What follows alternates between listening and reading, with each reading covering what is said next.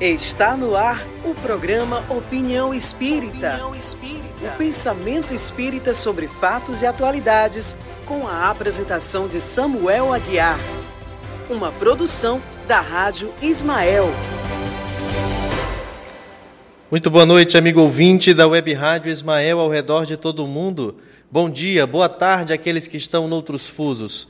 Eu sou Samuel Aguiar. Estamos começando mais uma Opinião Espírita Hoje, quinta-feira, 8 de outubro de 2020. Falamos aqui da sede do Centro Espírita Caridade e Fé, nos estúdios da Web Rádio Ismael, em Parnaíba, litoral do Piauí. Seja muito bem-vindo à Web Rádio Ismael e à Opinião Espírita, hoje tratando do tema A Missão Espiritual do Nordeste. Você já parou para pensar sobre isso? Os espíritas conversamos sobre o tema Brasil, coração do mundo, pátria do evangelho há várias décadas. Se todo o território tem uma missão espiritual, qual seria a missão específica do Nordeste? Vamos refletir sobre isso hoje? Eu convido você a interagir conosco enviando a sua mensagem para o 99574 4851 995744851 é o WhatsApp da Rádio Ismael. Você manda a sua mensagem e a gente interage com você.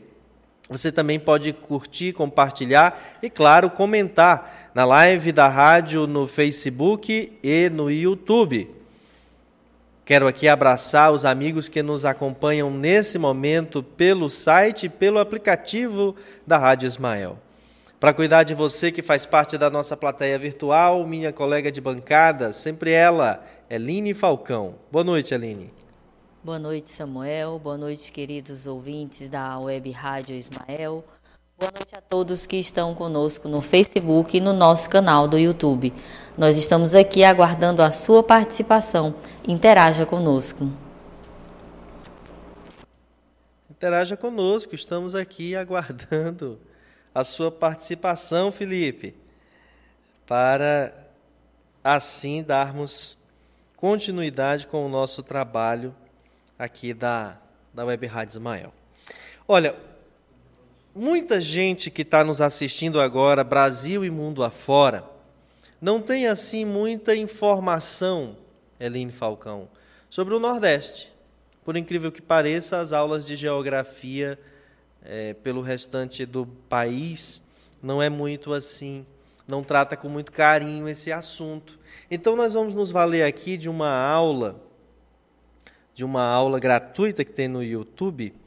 É, deixa eu ver aqui o nome, é, é do Brasil Escola, né, Felipe? E nós vamos ver um videozinho curto sobre informações muito interessantes acerca da região Nordeste, que inclusive vão nos nortear as discussões dessa noite para a gente especificar questões espirituais.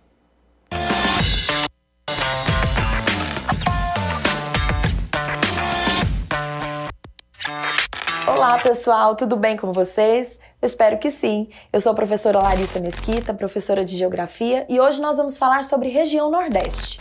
Antes de começarmos, eu quero te fazer um convite. Se inscreva aqui no canal, clique no sininho, assim você vai ficar por dentro de todas as notificações. Lembre-se que todos os conteúdos do canal Brasil Escola são gratuitos. Vamos lá? Região Nordeste. Vamos falar sobre ela, queridos.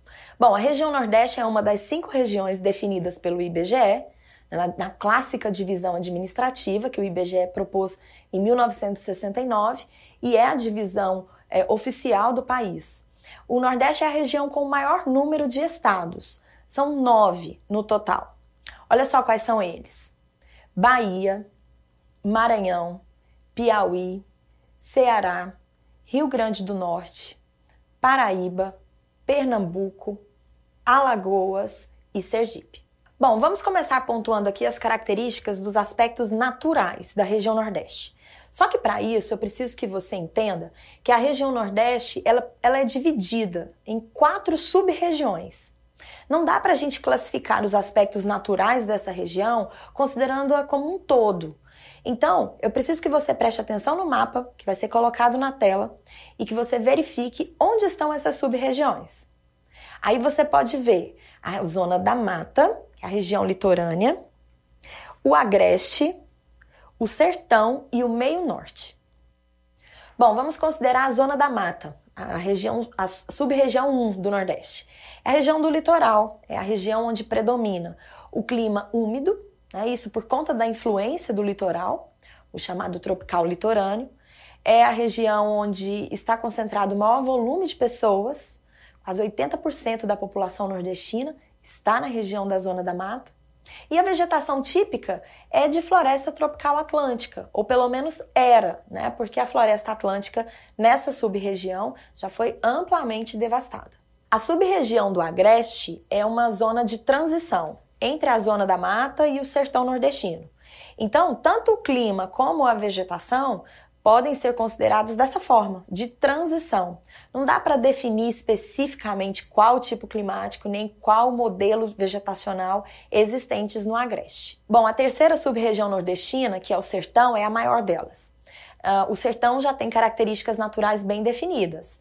É, predomina ali o clima tropical semiárido, e é bom lembrar, o clima tropical semiárido é aquele que se caracteriza por altas temperaturas o ano todo, chuvas irregulares mal distribuídas e ainda são escassas. É a região que tende a ser a mais seca mesmo do Brasil. Aliás, a seca é um problema né, é histórico da região do sertão. Além disso, esse clima dá origem à vegetação de caatinga, aquela vegetação rasteira que se desenvolve de forma esparsa. Inclusive, a gente tem uma videoaula aqui falando sobre ela, vou deixar disponível aqui para vocês.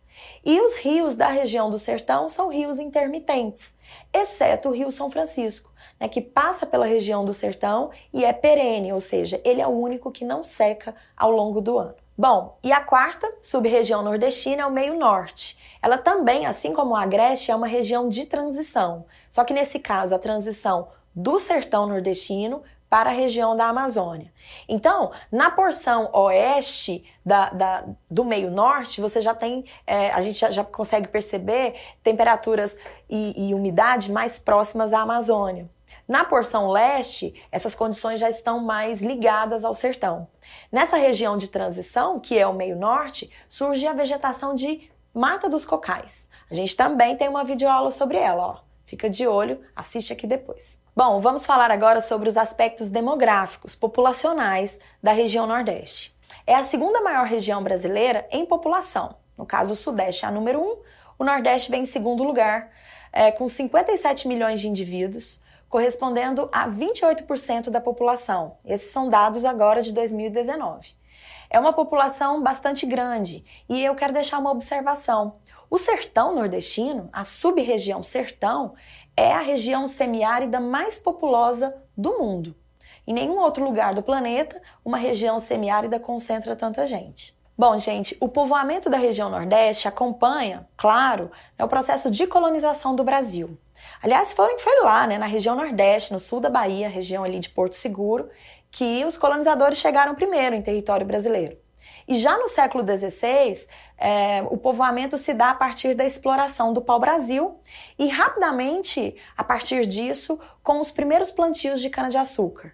O ciclo da cana-de-açúcar foi o elemento motivador 1 um para o processo de povoamento da região Nordeste. Mas o que chama atenção mesmo, quando a gente considera os aspectos demográficos da região Nordeste, é o processo de emigração, ou seja, de saída de indivíduos da região do Nordeste para as outras áreas do Brasil. É a região com maior índice de emigração ao longo da história. Os nordestinos migraram é, dentro do Brasil acompanhando os ciclos econômicos. Então é possível ver, por exemplo, forte imigração de nordestinos para a região da Amazônia durante o ciclo da borracha. É, é possível identificar fluxos migratórios incrivelmente grandes para a região sudeste, isso já a partir do século XX, ah, com o processo de industrialização. Também para a região centro-oeste, em função principalmente da construção de Brasília. É, de um modo geral, os nordestinos migram por todo o Brasil desde a metade do século XIX até o final do século XX. São migrações intensas e contribuíram incrivelmente para o povoamento de todo o território nacional. A partir de 2005, é, percebido um movimento diferente dentro das migrações envolvendo a região Nordeste, que é a chamada migração de retorno. Aumentou bastante o número de nordestinos que agora retornam para o Nordeste, é, provenientes de, das regiões que eles migraram anteriormente. Então, essa migração de retorno ela é bastante forte hoje na região Nordeste. E basicamente acontece, claro, por uma questão econômica. A região Nordeste vem crescendo economicamente nos últimos, especialmente nas últimas duas décadas, e isso atrai nordestinos que vivem fora da região para a sua região novamente. A região Nordeste participou com 14% na produção do PIB do Brasil em 2018. É uma participação bastante expressiva. E aí várias atividades são destacadas. Vamos destacar a indústria. A indústria é bastante crescente na região Nordeste e fruto, claro, do processo de desconcentração industrial. Então, o fato hoje das indústrias estarem migrando, basicamente das regiões é, é, iniciais no Sudeste para outras regiões, o Nordeste saiu na frente, está recebendo muita indústria em função desse processo. Aí eu destacaria a indústria do petróleo. O petróleo e todos os seus derivados, né, no caso da indústria, são bastante crescentes na região Nordeste. Com destaque, claro, a, a, região de Camaçari, na Bahia, que é a segunda maior produtora de petróleo do Brasil. A agropecuária também é bastante desenvolvida na região Nordeste. Então, nós podemos destacar na pecuária a criação de caprinos, que desde o processo de colonização é praticada, é isso em função do fato de que aqueles animais são mais resistentes à seca. Não que não tenha, por exemplo, rebanhos de bovinos, tem também, mas os caprinos são um grande destaque.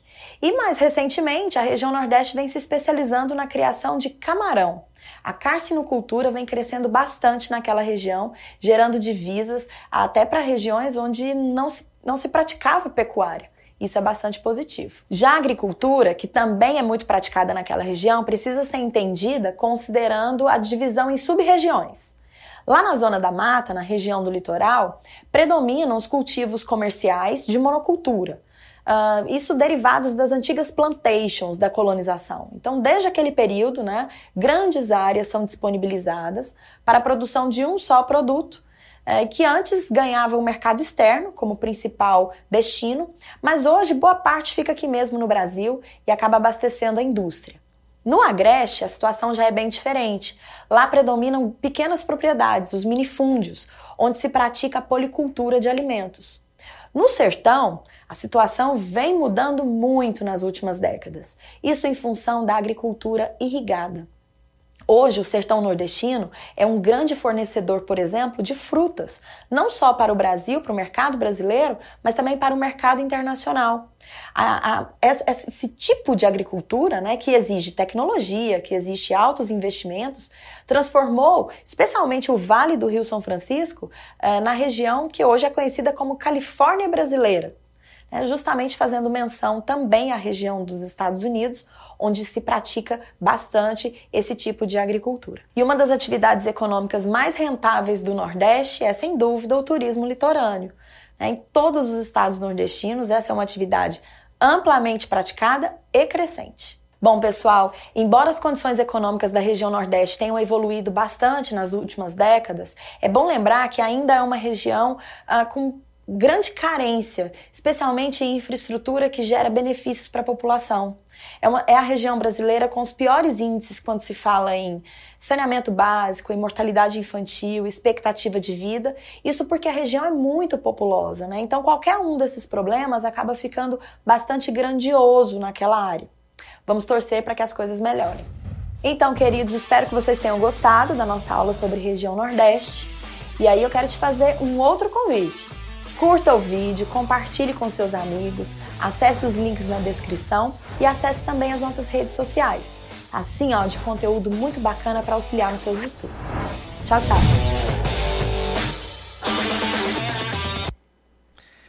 Muito bom, muito obrigado aí a, a, ao Brasil Escola por essa aula que nos atualiza sobre informações do Nordeste. Eu queria trazer ainda outras informações que são bem cruciais aqui para o nosso entendimento. Veja só, é, a área do Nordeste brasileiro é de 1.554.291,744 quilômetros quadrados, equivalente a 18% do território nacional, e é a região que possui a maior costa litorânea. A região possui os estados com a maior e a menor costa litorânea, respectivamente. A Bahia, com 932 quilômetros, e o litoral do Piauí, que é onde nós estamos, com 60 quilômetros. A região toda possui 3.338 quilômetros de praias. Hã? Tem aqui uma outra coisa bem interessante.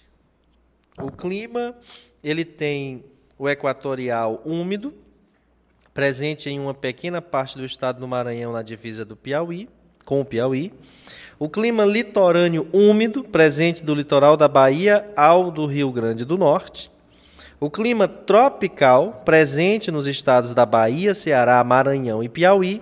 E o clima semiárido, presente no sertão e em parte do agreste. Quando a, a imagem estiver pronta, me avisa aí, Felipe. Tá ok? Vamos colocar essa imagem aí. Não, não é essa não. É, é, é, eu preciso das, das zonas. Aqui tem o meio norte, o agreste, o sertão e, e a de Mata Atlântica.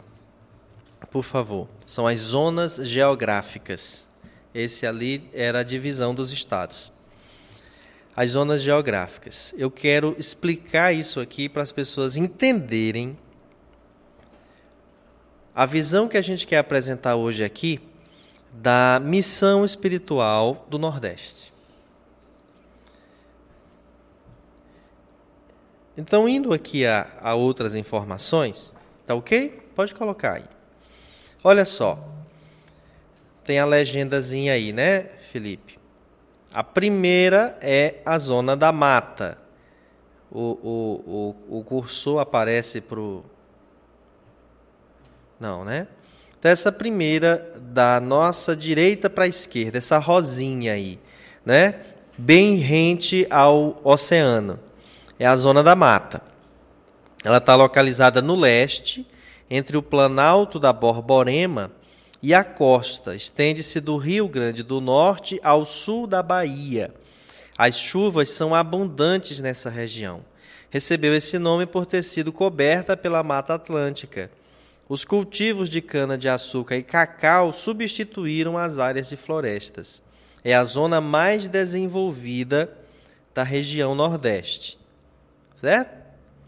Aí nós vamos para esse lilazinho aí, que é o agreste. É uma faixa de transição entre o sertão. Ah, nós ouvimos há pouco ali no áudio, mas eu, é, quem está ouvindo só pela rádio é, pode pesquisar aí no Google, que você vai encontrar é, é, essa, essa imagem das zonas geográficas. Então, nós estamos falando do agreste. Enquanto o, a zona da mata vai ali a faixa litorânea inteira, o agreste, ele pega, veja só, é a menor zona geográfica e está localizada no alto do Planalto da Borborema. Um obstáculo natural para a chegada das chuvas ao sertão. Estende-se do Rio Grande do Norte até o sul da Bahia.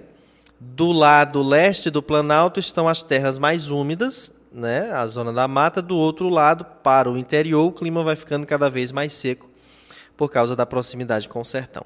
Essa grande área amarela aí, ó, é o sertão. O sertão só não pega o Maranhão.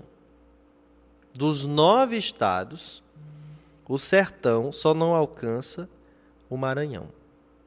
Mesmo assim é limítrofe, né?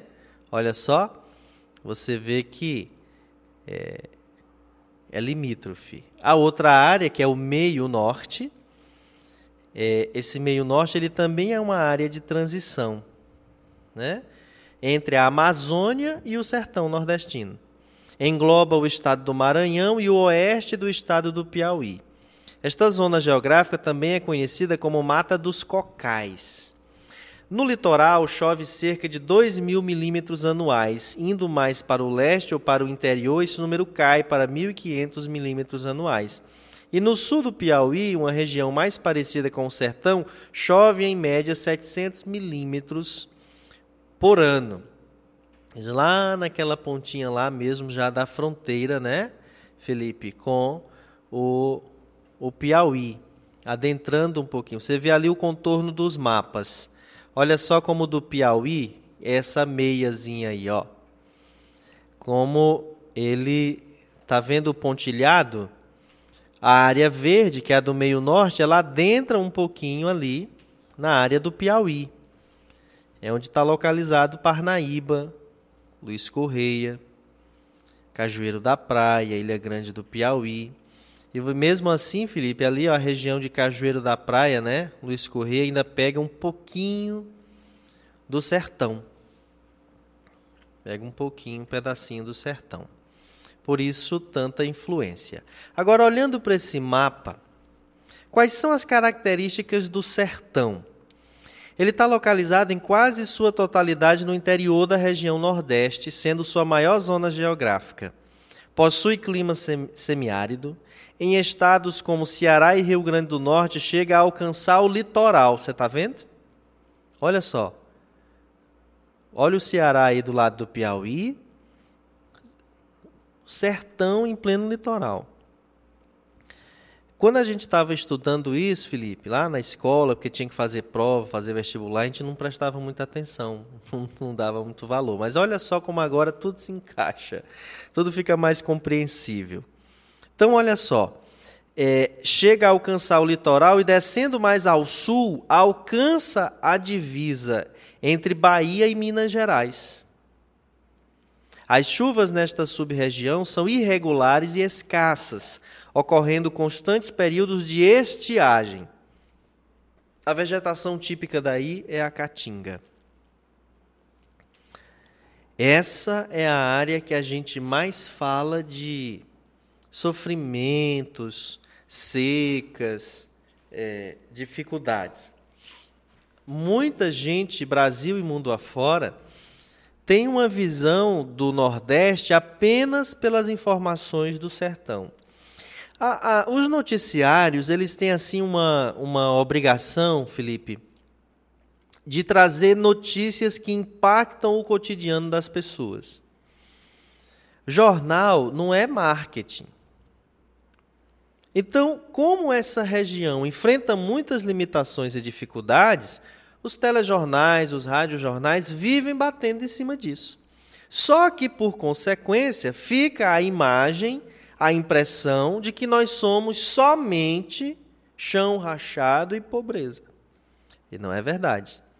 Nós temos muitas riquezas, não só culturais, mas riquezas mesmo de solo ali naquela região do sertão do Piauí, Eline, lá para o centro-sul, ali, ó, fazendo divisa com Bahia, Maranhão e Tocantins, que é a região do Vale do Gurgueia, existe uma nova fronteira agrícola, Felipe. Já somos entre os três maiores produtores de soja do país. E o país é o maior produtor de soja do mundo. Ali tem uma fronteira agrícola, em pleno sertão, o Piauí, riquíssimo na plantação de soja, energia eólica, energia solar.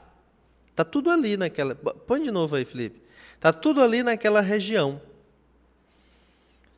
Graças a investimentos da iniciativa privada, homens e mulheres vindos do sul do país, com know-how, com experiência, com recursos para investimento, e encontrando ah, espaço, terra e mão de obra no Piauí em condição de, de, de promover esse desenvolvimento todo.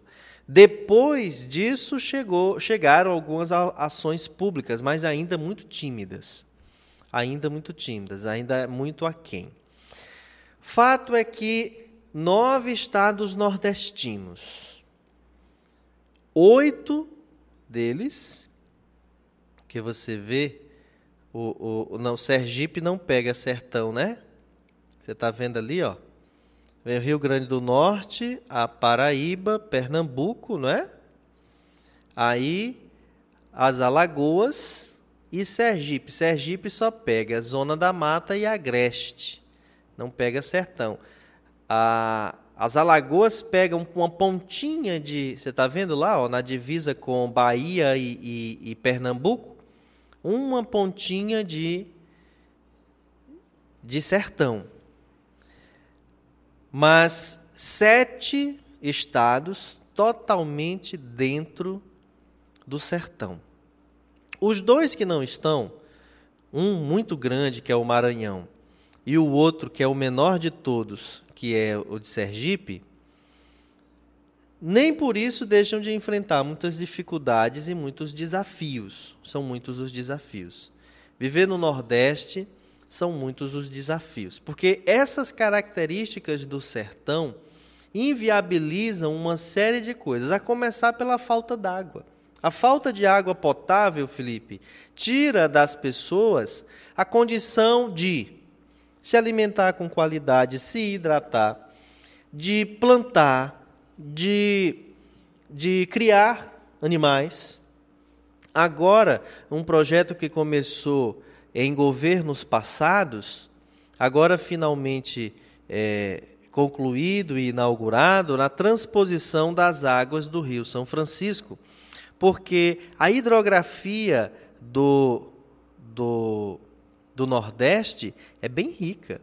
Ela tem a bacia do São Francisco, que é riquíssima, é a principal da região, formada pelos rios São Francisco e seus afluentes. Mas também tem a bacia do Parnaíba, essa, esse genuinamente nordestino, que é a segunda mais importante, ocupando uma grande área e drena quase todo o estado do Piauí, parte do Maranhão e Ceará, que é ali o rio Parnaíba.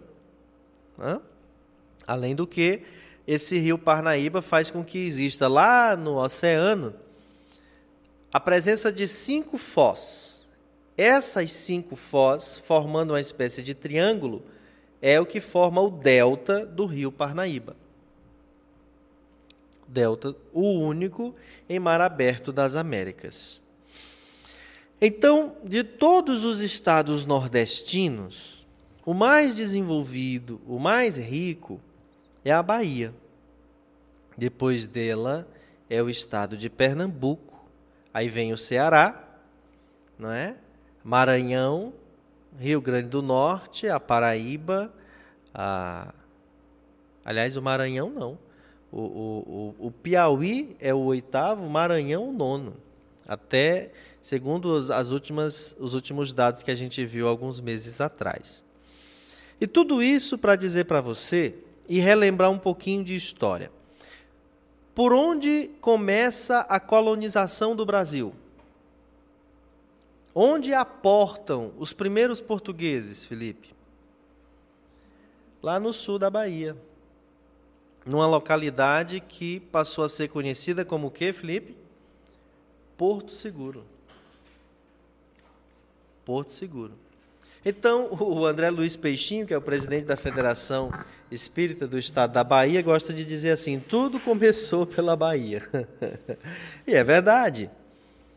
Não é? A primeira capital do país é ali a cidade do Salvador. Depois que descendo e percebendo ali a riqueza de águas e a navegabilidade de toda aquela região, que descendo para o sudeste do país, é que se apercebe ali é, todas essas outras riquezas, né? E, e, a coisa acaba se potencializando, porque aquela Baía da Guanabara acaba ali de algum modo encantando os portugueses.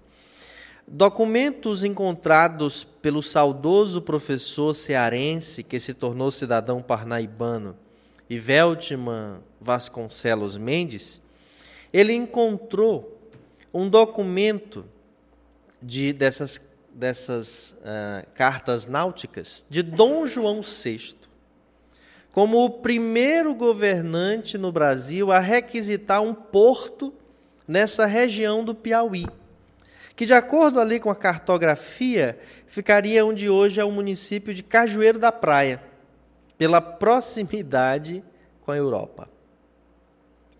Pela proximidade com a Europa.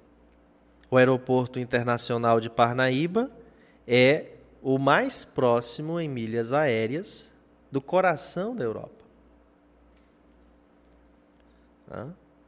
Além da gente pega aqui um, uma quina da África, da mãe África, você lembra do mapa mundial quando tem aquela separação, esse, essa encosta brasileira era o que encaixava ali no antigo território é, que hoje é a África. Tudo isso para dizer a você que o Brasil tem cinco regiões oficiais e essas cinco regiões apresentam características únicas, não obstante a condição de influência cultural de uma sobre, sobre as outras e o país, nas cinco regiões, ter uma identidade própria e única.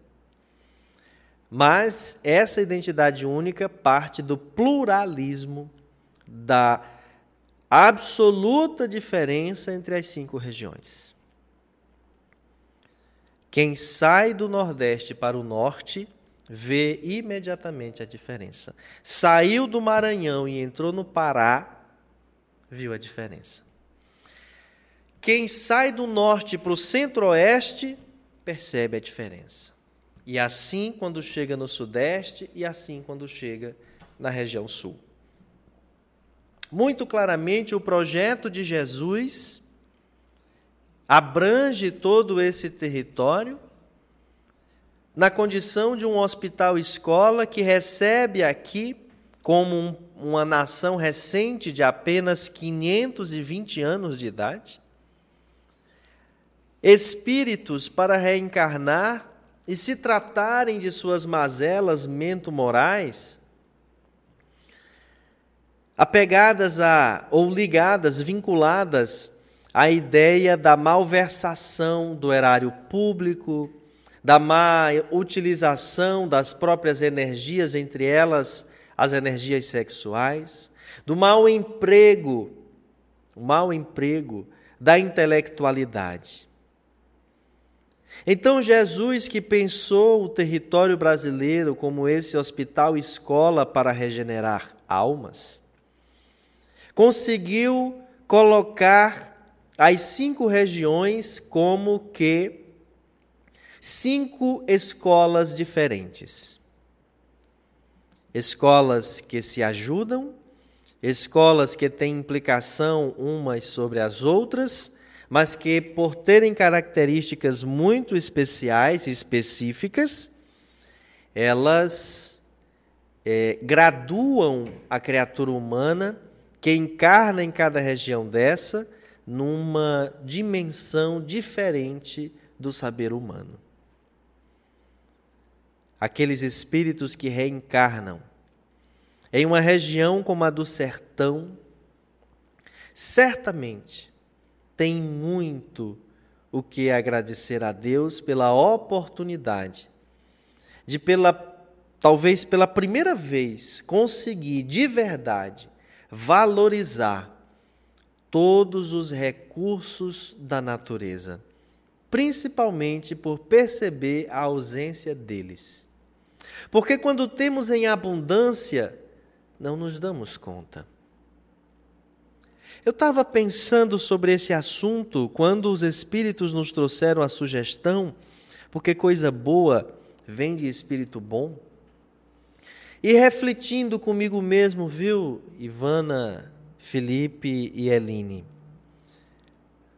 Por que será esse interesse dos europeus, dos norte-americanos, na conservação e na preservação das forças ambientais brasileiras, porque a preocupação não é só a Amazônia, não, é também Pantanal, mas é também todo o país. Como o Brasil cuida do seu meio ambiente. Por que essa preocupação? Há quem ache que é só por interesses comerciais, é só porque já destruiu tudo por lá, agora quer mandar aqui, mas não é. É que no, no como eu digo, no inconsciente coletivo, pessoas que encarnaram lá, vieram para cá, aqui aprenderam, valorizaram, se melhoraram, retornaram para lá, agora despertam para a consciência de cuidar daqui também, que foi onde eles estudaram e se graduaram para melhorar. Eu estou falando espiritualmente. Muitos espíritos europeus, asiáticos, reencarnando no Brasil para um realinhamento espiritual para a compreensão e a valorização do corpo físico, da família, dos bens naturais, dos recursos que a natureza pode oferecer. Muitos homens de ciência, de literatura, reencarnando em pleno agreste, sertão, mata atlântica, zona da mata, né? e no meio norte para se deparar com limitações materiais que fazem com que o indivíduo se volte para dentro de si e enxergue tesouros espirituais. A cultura ela é rica em qualquer lugar. Nós não temos como dizer que a cultura de um outro lugar é mais pobre que a nossa. Mas a forma como a cultura é o que mais garante. A cultura, eu estou falando aqui no campo artístico, é o que mais garante o modo vivendes do nordestino, é diferente de qualquer outro lugar. É diferente de qualquer outro lugar. Tem uma uma brincadeira que uns artistas têm feito. Eles entram num supermercado ou num lugar de grande circulação e bota para filmar lá o celular, viu, viu, Felipe? E diz assim: "Vamos ver se aqui tem um nordestino". E aí solta um grito. imediatamente outro responde lá, não sei de onde, com um grito. Onde você encontra Bumba meu boi? além dessa região. Ah, na região norte. E onde mais? Ah, as características culturais, artísticas do povo nordestino que nasce um tipo de literatura única no mundo chamada literatura de cordel. Pobre, passando necessidades, lutando com a terra para render pelo menos o mínimo para ele sobreviver e com uma mente privilegiada para fazer poesia no formato, na linguagem cordel. O que é isso? Se não passou por uma faculdade na presente encarnação, se tem pouquíssimas letras, faz de cabeça alguém que quiser que anote e cria e não esquece. Que espírito é esse? De onde vem esse espírito? Então são espíritos notáveis no campo do saber humano, vindo de escolas extraordinárias, milenares, reencarnar no Brasil para ter um encontro com a água percebendo que a água não está lá. Vindo para o Brasil para um encontro com a terra, percebendo que precisa movimentar muito mais esforços do que já movimentou em encarnações passadas para que a, as coisas aconteçam.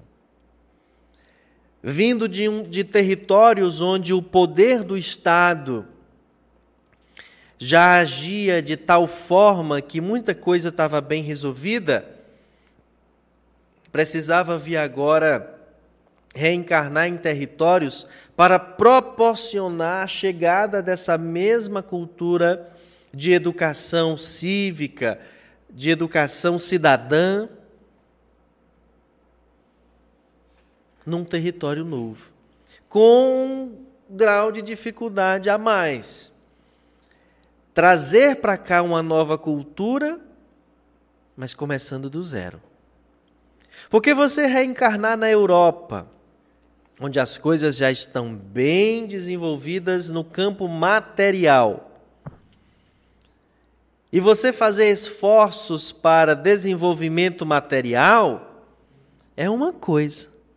Você reencarnar no Brasil para obter certos progressos materiais, tendo que fazer, portanto, esforços materiais, tem um outro impacto. Há um maior esforço. Há um maior esforço. Aí, qual que é a missão espiritual do Nordeste? Regenerar regenerar. A escola da regeneração é o Nordeste brasileiro. É onde o indivíduo fica cara a cara com as próprias limitações, provocado pelas limitações financeiras e materiais. Um Estado rico mas cujas riquezas financeiras estão concentradas na mão de pouquíssimos. Povo trabalhador, mas muito dependente da ação do Estado, agora mesmo. Agora mesmo, nos estados do Nordeste, o Piauí foi o que mais é, teve gente beneficiada com aquele recurso dos 600 reais. O Nordeste é o que mais depende de auxílios desse tipo de programa de governo. Não porque sejamos preguiçosos, não queiramos trabalhar, não, não é isso não. É porque historicamente essa região não recebia a atenção do Estado brasileiro no desenvolvimento e no progresso material, porque havia aquela concentração de riquezas ali para o centro-sul do país. Porque as coisas foram se desenvolvendo e não pensemos que foi ao acaso, que foi porque uh, só os homens quiseram assim. Não, a espiritualidade quis assim, a serviço de Jesus. Cada região é um grau escolar não esse grau do educação infantil, fundamental, médio, superior, pós-graduação. Estou falando de escola da alma. O Nordeste brasileiro tem a função espiritual de trabalhar em especial, todas as regiões trabalham diversas coisas, mas em especial a regeneração, através da resignação, através da fé. E aqui, graças a Deus, a Igreja Católica conseguiu promover um trabalho extraordinário. A igreja, as igrejas neopentecostais realizam um trabalho extraordinário. Todos os nove estados possuem federativas espíritas. Muitas casas espíritas adesas, não adesas ao movimento unificado, mas que existem, que estão fazendo o seu papel.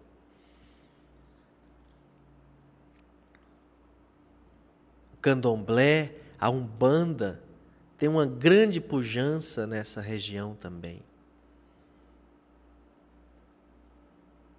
E aí aqueles indivíduos que eram algo religiosos, mas somente de rótulo, encarnam num lugar em que a fé,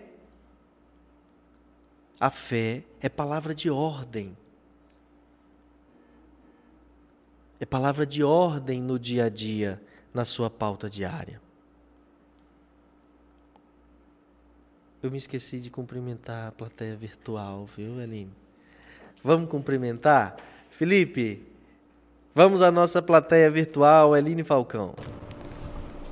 E vamos aqui dar o nosso boa noite para o Fábio Valéria, a Cristiane Araújo, boa noite, Jesus nos abençoe. A Dona Graça, boa noite, Dona Graça. A Tânia Maria Caldas, boa noite. E Olene Moraes, boa noite, irmãos queridos nordestinos. Boa noite, Nícia. Boa noite, Maria de Lourdes. Boa noite, Portelinha. Um abraço aqui também para Rosa Cristina, que nos acompanha pelo YouTube, o Pedro Aguiar, a nossa querida Inês Vieira, boa noite a todos, boa missão Samuel e cá nós aprendendo. Boa noite também para Audilamar Adler e para Gracilene Lima. Um abraço também para o seu Regis, para a dona Gorete, para o seu Juarez, que nos acompanham pelo aplicativo da nossa Rádio Ismael. Muito bom, quero abraçar também a dona Raimundinha, que também nos acompanha pelo aplicativo da Rádio Ismael. Bom, então retornando aqui para o nosso para nossa conversa, imagine que pelo desenvolvimento material da região sudeste, nós temos ali um encontro com a educação racional da criatura humana. Racional. Com o norte do país, nós temos um encontro com o desenvolvimento da inteligência espiritual pela vinculação com a natureza. Pela vinculação com a natureza. Na região sul, nós temos essa oportunidade da contemplação espiritual. Podermos perceber a ideia do divino de forma mais introspectiva. O que que o friozinho nos remete? ficar quieto num canto, não é? Lá também faz calor, é verdade. Mas é disso que a gente está falando. E ali na região centro-oeste, um encontro com a coragem. Aqui, um encontro com a regeneração. Não reencarnamos em um território por acaso. Se estamos encarnados no Brasil, é sinal de que somos espíritos muito devedores que viemos ao encontro da educação espiritual. E é muito provável que precisemos passar pelas cinco escolas do país a cada encarnação ou a um grupo de encarnações reencarnando nesses cinco territórios, com o objetivo de refazer energias, adquirir novos conhecimentos, mas colaborar também. Colaborar também na construção desse desse hospital escola, dessa pátria do Evangelho. Dessa pátria do Evangelho. A dor é uma bênção que Deus envia aos seus eleitos, diz-nos o Espírito Joana de Ângeles em o Evangelho segundo o Espiritismo, assinando a época como um espírito amigo. A dor nos ensina nascer num território que nos convida ao esforço diário de superação, porque faltam muitos elementos materiais em alguns em algumas regiões mesmo da dignidade da criatura humana, pela ausência do poder público dada a dificuldade que tem de se chegar lá. E entrando na reta final aqui das nossas explicações, grandes vultos do Brasil, grandes vultos do Brasil, reencarnam em um território nordestino para passar por um determinado período de educação espiritual pela regeneração, para depois ir a outras escolas do país e lá e lá conseguirem se desenvolver mais do que se tivessem ficado aqui, mas que não conseguiriam desenvolver-se como tal se primeiro não tivesse passado por aqui, porque o planejamento espiritual divino é perfeito. Embora às vezes a criatura humana comprometa esse planejamento por causa do livre-arbítrio, mas o planejamento é perfeito. Vou lhe dar um exemplo.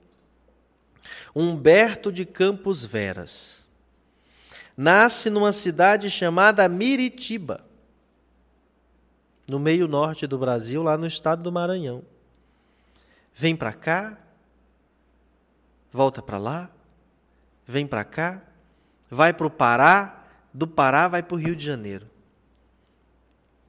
E lá mais tarde começa a escrever e se desponta como um dos jornalistas mais influentes e mais respeitados do nosso Brasil. E depois se torna político também. Depois que desencarna, três meses após o seu desencarne, começa a psicografar através de Chico Xavier médium que, dado o instante, ele havia até ridicularizado quando foi publicada a primeira obra psicográfica do Chico, Parnaso de Além Túmulo. Não obstante ele reconhecesse a beleza dos poemas, ele achava que era demais uma só pessoa é, reunir conhecimentos de diferentes autores, sendo fiel à sua ao estilo de cada autor. Não? Vou lhe dar outro exemplo. Um dos políticos mais influenciadores do Rio de Janeiro, cuja conduta moral impactou tanto no meio e na sociedade carioca, fluminense e também na política do país, que ficou conhecido ainda em vida como o médico dos pobres. Adolfo Bezerra de Menezes Cavalcante nasceu numa localidade chamada Riacho do Sangue, no estado do Ceará. E nós poderíamos citar aqui inúmeras mentes privilegiadas. Cito uma mais contemporânea, Felipe.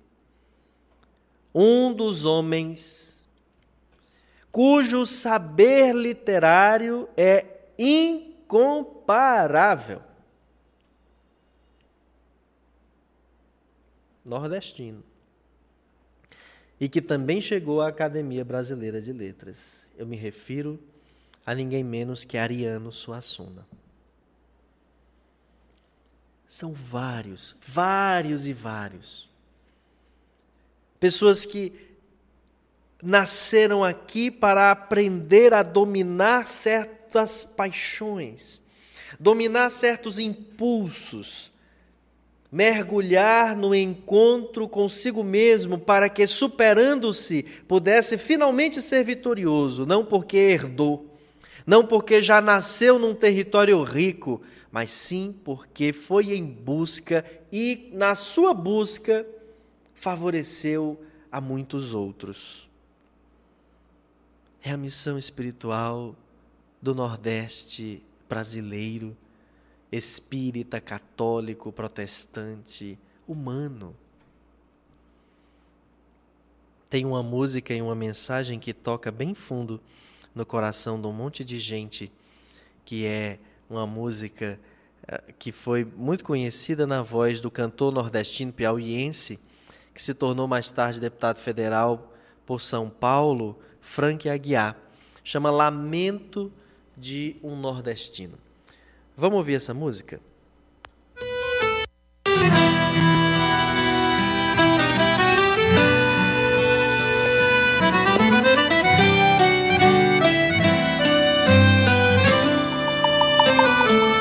Só Deus sabe Quanto sofre um nordestino que vê seu sonho de menino se acabando pelo ar. Ele sofre quando tem que ir embora. A família toda chora, mas não pode mais ficar. Entra no ônibus de coração partido, sabe que vai ser sofrido mundo da desilusão. Ele reza e pede pra Nossa Senhora pra guiar sua sorte agora. Entrega a vida em suas mãos.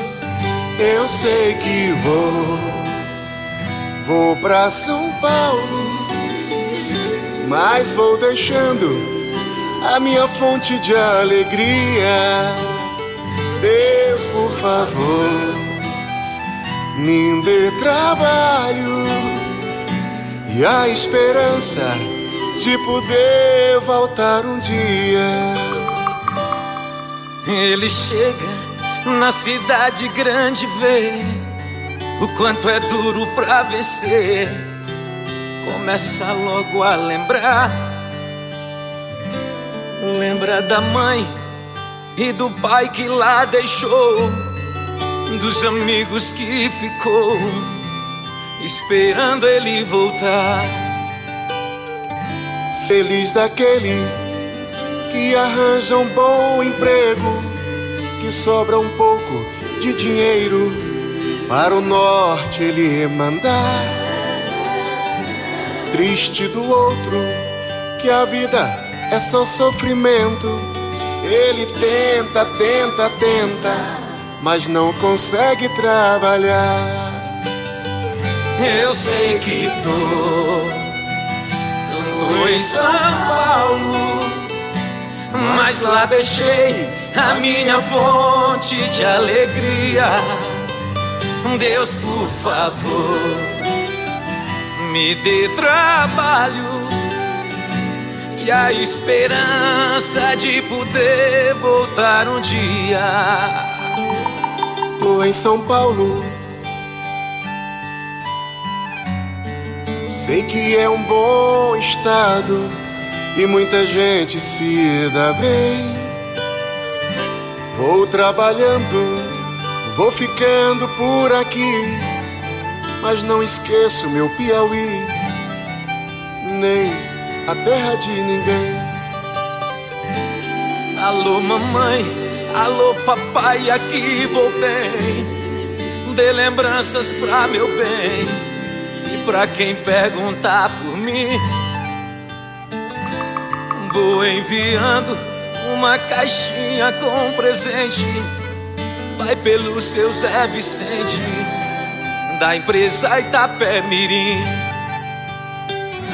Tô com saudade, com vontade de ir embora, mas não posso ir agora, pois tenho que trabalhar. No mês de junho, eu de férias vou sair, me aguarde por aí, porque vou lhe visitar. Eu sei que vou Tô em São Paulo, mas lá deixei a minha fonte de alegria. Deus, por favor, eu só te peço a liberdade de poder voltar um dia. Eu sei que vou, tô em São Paulo eu tô em São Paulo, mas lá deixei a minha fonte de alegria. Deus, por favor, eu só te peço a liberdade de poder voltar um dia. Um dia. Nós vamos voltar, se Deus quiser. Voltei, né? E com Muita história para contar. 8 de outubro, dia do nordestino, data que homenageia uma das mentes mais privilegiadas desse território brasileiro, que foi Patativa do Assaré. A Rádio Ismael homenageia a todos os nordestinos e nós ficamos por aqui com uma opinião espírita. Muita paz na sua vida e no seu coração. A gente retorna em breve com mais uma opinião espírita. Continue com a programação da Rádio Ismael. Deus, Cristo e caridade. Boa noite.